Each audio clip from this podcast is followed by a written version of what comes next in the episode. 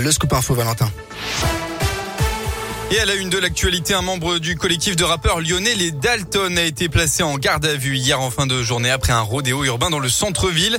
D'après la préfecture, le jeune homme a été interpellé dans le 7e arrondissement, tandis que deux autres personnes chevauchant une seconde moto ont eux pu prendre la fuite.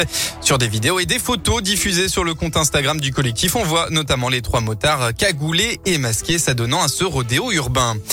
Un appel à témoins lancé par les policiers de Mézieux. Ils recherchent le conducteur d'un deux roues impliqué dans un accident survenu lundi matin à l'angle de l'avenue Salengro et de la rue de la Doua à Villeurbanne.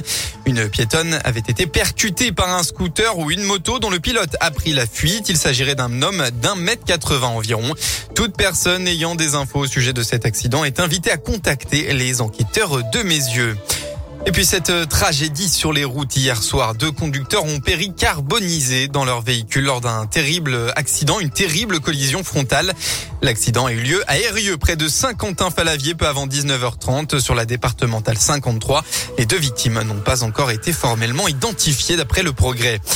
La nuit prochaine, on passe à l'heure d'hiver, on retarde nos montres et on gagne donc une heure. Et si cette heure, eh bien, vous la donniez à une association en geste de solidarité, eh bien, c'est ce que propose l'opération Heure Solidaire pilotée par l'association lyonnaise Habitat et Humanisme.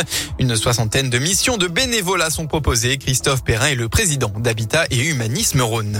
Alors, en fait, ce qu'on peut leur proposer, c'est beaucoup de choses. On peut leur proposer de venir participer à l'animation d'une de nos escales solidaires pendant une heure, participer à divers ateliers euh, qu'on organise organise sur l'apprentissage du français, sur euh, le bricolage, sur des ateliers de prendre soin. Enfin, il y a tout un tas d'activités qu'on déploie, si vous voulez, pour accompagner les publics euh, qu'on loge dans nos appartements.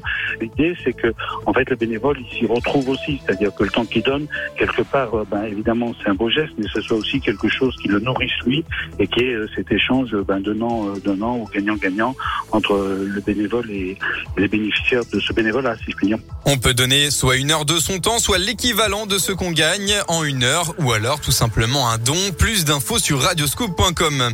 Dans le reste de l'actu, IKEA recrute le géant suédois de l'aménagement intérieur, recherche 140 nouveaux collaborateurs sur ses sites de Lyon Grand Paris ou encore au centre de distribution de Saint-Quentin-Falavier dans l'Isère. Des postes ouverts notamment dans les domaines de la restauration et de la logistique. On passe au sport en football. Hier, c'était le début de la 12e journée de Ligue 1. Le PSG a renversé la rencontre face à Lille en gagnant 2 buts à 1. Aujourd'hui, un duel de mal classé. Tout d'abord, Metz avant-dernier accueille saint Lanterne Rouge à 17h. Et puis à 21h, l'OL retrouve ses supporters après deux rencontres à l'extérieur et accueille Lens à Décime à 21h. Un match pour montrer que les Lyonnais ont les armes pour retrouver le podium. Et puis en rugby, enfin 9e journée du top 14.